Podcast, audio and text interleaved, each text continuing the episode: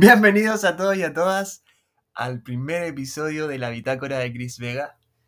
Este es un proyecto que quiero hacer hace mucho tiempo, en el cual puedo hablar de mis experiencias y de todo lo que he vivido en estos 34 años y poder compartirlo con todos ustedes alrededor del mundo, porque sé que a pesar de que son experiencias personales, hay muchas cosas con las que se van a poder identificar y la idea también es crear una comunidad que pueda participar y también contar sus historias y retroalimentarnos y crecer como personas, como espíritus y como seres.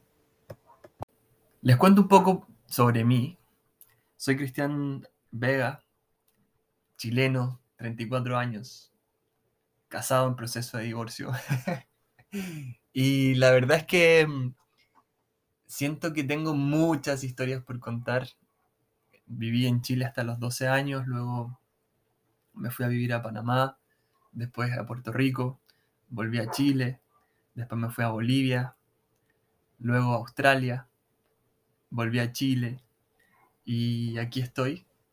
He hecho muchas cosas en mi vida y mm, lo que he aprendido en, en este tiempo que llevo en esta existencia es que somos mucho más que un título, somos mucho más que una certificación, somos mucho más que un número.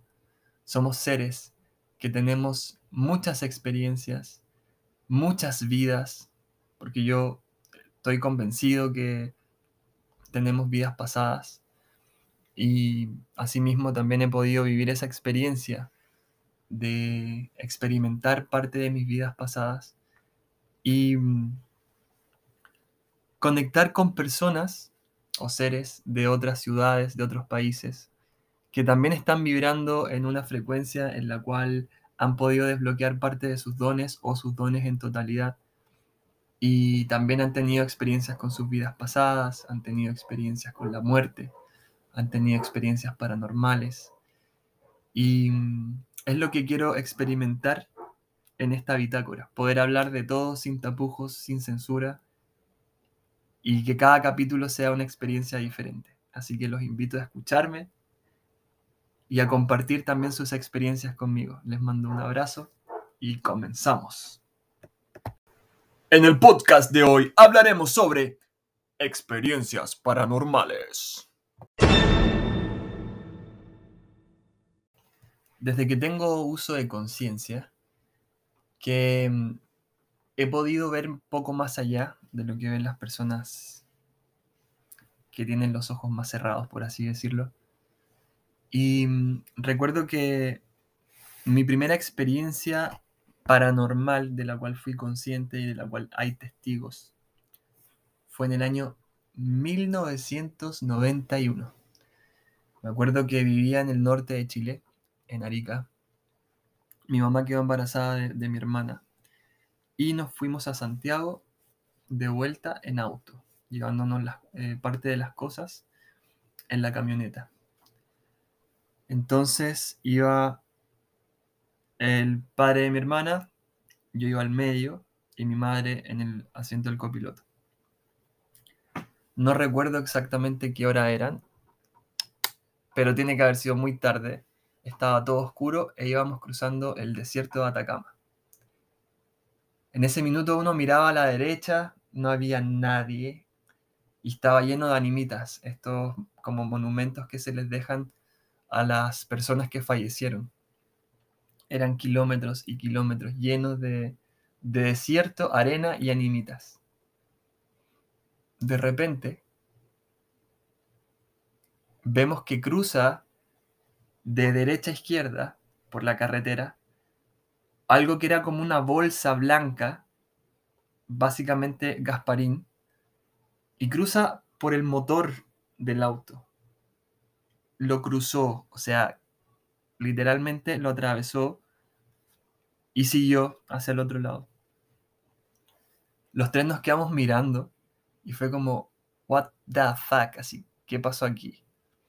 Obviamente después entendimos que, claro, era, había sido un fantasma y que por alguna u otra forma Gasparín tiene esa, o lo dibujaron de esa manera porque el creador lo vio o lo canalizó de, de una manera u otra.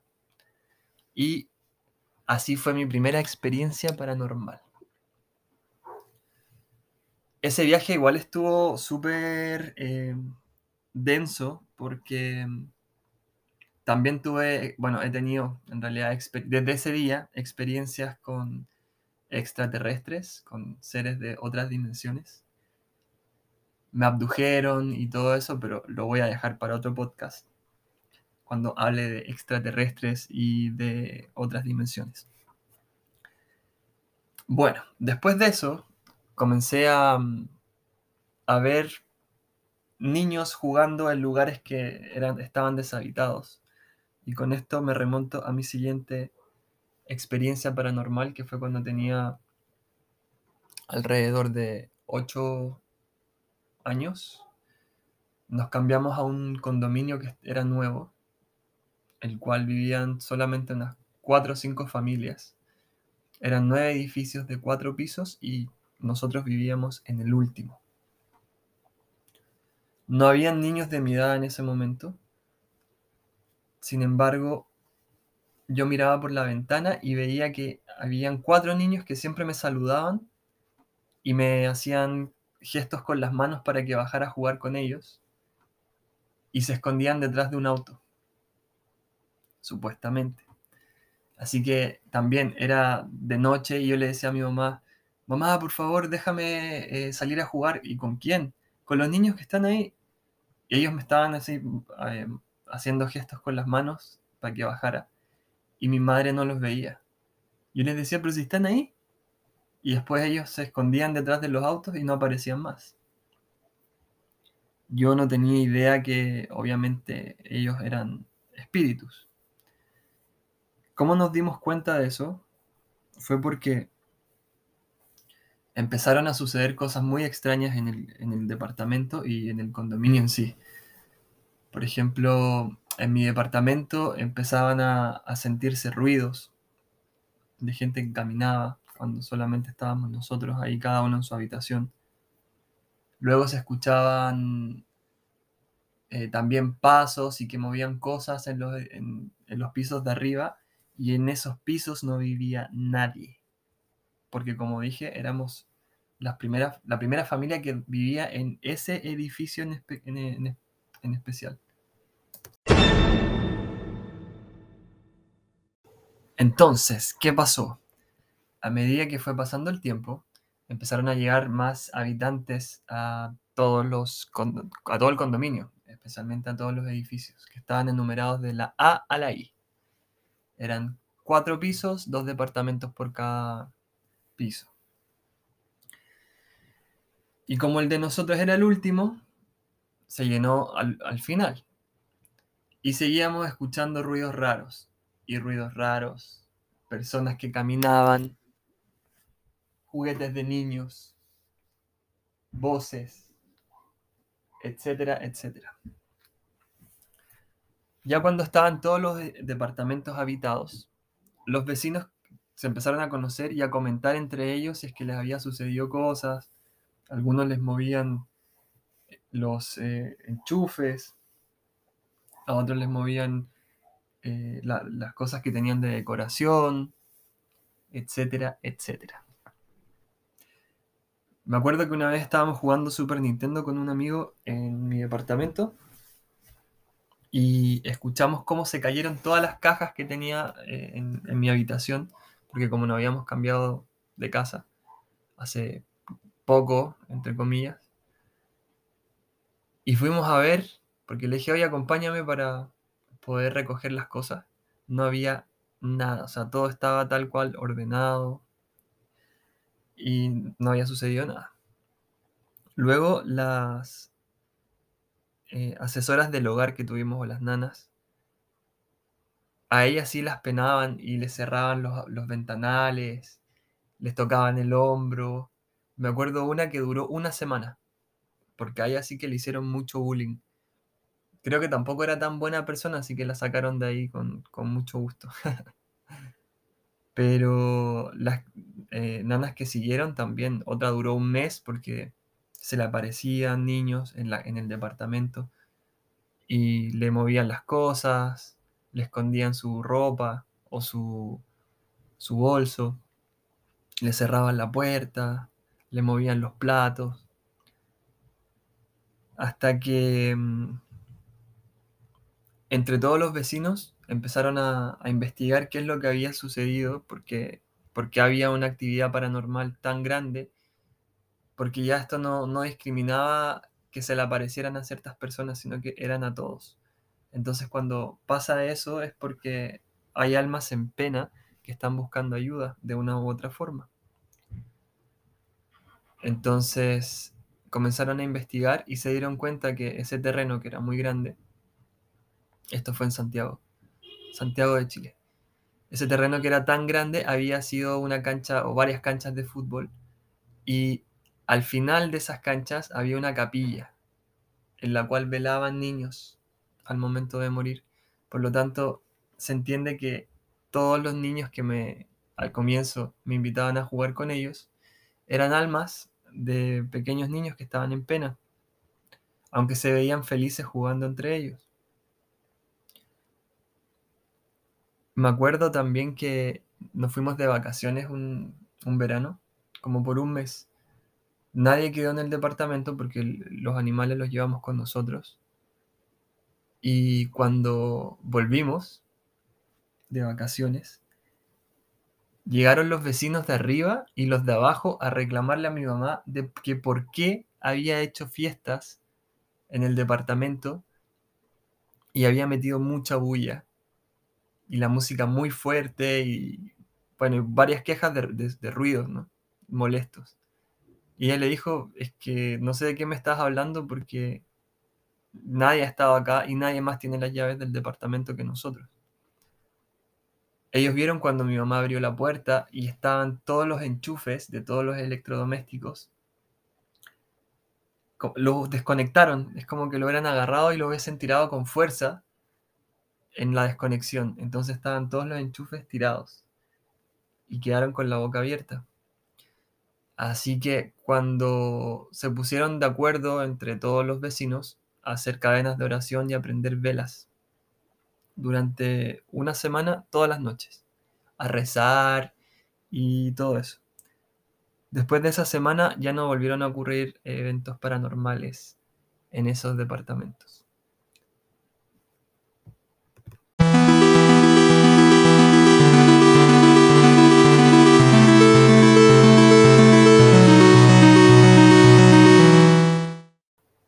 Esta otra experiencia paranormal me sucedió en Panamá cuando me fui a vivir allá en el año 2001. Tenía 13 años. Y llegamos a una casa que era de tres pisos, en la cual era un condominio cerrado de ocho casas y eran nuevas, básicamente. Sin embargo, la casa de nosotros era una que no tenía como un aura, por así decirlo, muy buena. No lucía. Era una casa bonita, pero tenía como una energía muy oscura. El tema es que a mí no me gustaba quedarme solo en esa casa porque sentía como una energía muy, muy fea, muy mala.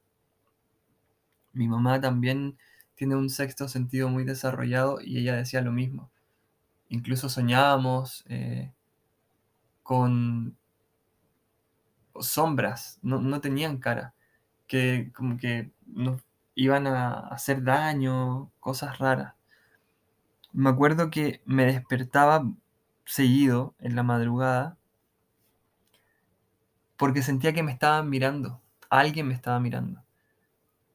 Al principio no veía a nadie y después empecé a ver a un hombre con un gorro negro, todo de negro, que estaba en la puerta y yo estaba despierto, porque me despertaba con esa sensación de que alguien te está mirando muy fijamente.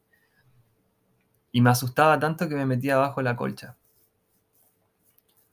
Le conté a mi mamá y ella también veía a la misma persona. Esto pasó por muchos meses, hasta que un día esa, esa persona se sentó en los pies de mi cama. Y quedé así como, qué mierda, tiritando, tiritando. porque la cama se hundió, o sea, no es como que se hubiese sentado un, un fantasma solamente, sino que ese fantasma se podía materializar. Y ahí me recontracagué de miedo, quedé helado y temblaba. No podía hablar, no me salía el habla tampoco. No fue un- una parálisis del sueño, porque también tuve parálisis del sueño y no es lo mismo. Estaba muy consciente, estaba despierto, me podía mover, solo que no podía gritar ni nada porque estaba cagado de miedo. Le conté esto a mi mamá y la mañana siguiente eh, había llegado un tío que es militar, nos fue a visitar. Y él es súper escéptico, no creía en nada de todas estas cosas. Pensaba que nosotros estábamos inventando todo lo que le habíamos contado. Y de repente, el pasillo que daba, o sea, estábamos en la cocina desayunando, y el, el pasillo que daba hacia la empleada, hacia la habitación de la, de la empleada, nuestra nana, pasa una sombra, pero gigante, tiene que haber medido casi dos metros, pero no era una silueta de una persona, sino que era una sombra redonda y, grande. Pasó por el pasillo, del pasillo hacia el living, dejó una estela de, de un olor muy feo y aparte de eso, se sintió helado ese lugar. Uno, no teníamos el aire acondicionado encendido y dos, Panamá tiene una temperatura de 38 grados con una humedad del 90%. Entonces, era imposible que, se hubiese enfriado la casa de un momento a otro. Y lo más loco de todo esto es que cuando pasó emitió un ruido como muy gutural, fue como algo así, súper súper feo. O sea, no lo puedo recrear porque en realidad está en mi mente, pero llegar a ese sonido es, no sé, muy, muy fuerte. Los tres nos quedamos mirando así como, what the fuck. Y ahí mi tío creyó desde ese momento en los fantasmas y en los espíritus.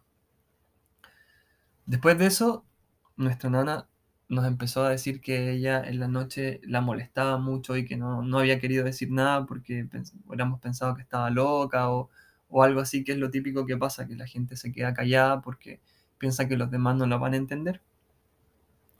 Pero a ella le destapaban, le movían la colcha, le movían los zapatos, abrían el closet, la tocaban y nos comentó eso y mi mamá ya como que estaba media desesperada por todo lo que estaba pasando, fue a la iglesia y fue a hablar con un cura. En un par de días el cura volvió, o sea, fue a la casa, comenzó a santiguar y tuvo que llevar a otro cura. Así que comenzaron a hacer el proceso como de, un, de una limpieza energética y espiritual de la casa. Y hasta ahí quedó todo. De ahí no, no se volvieron a manifestar más entidades. ¿Qué pasó? También eh, mi mamá empezó a averiguar qué es lo que había sucedido en esa casa y la dueña nunca quiso contar que habían, o sea, anteriormente, anterior a nosotros, los arrendatarios habían sido personas de centro, bueno, de las islas caribeñas. No voy a decir el nombre, pero practicaban vudú. Y cuando ella se dio cuenta, los echó de la casa. Y por lo que ella comentó, en la habitación de la nana era donde tenían su. su. Ay, ¿cómo se llama? Bueno, donde hacían los rituales. Donde mataban gallinas o cosas así raras y vertían la sangre y, le- y adoraban a sus dioses o a sus santos en ese, en ese lugar. Por lo tanto, por eso ese era el portal de- desde donde se manifestaban todas estas entidades que eran muy oscuras. Así que fue muy loco todo lo que pasó en esa casa.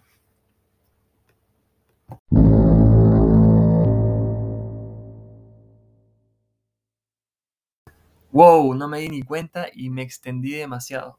Sin embargo, no voy ni siquiera por la mitad de las experiencias paranormales que tengo para contarles.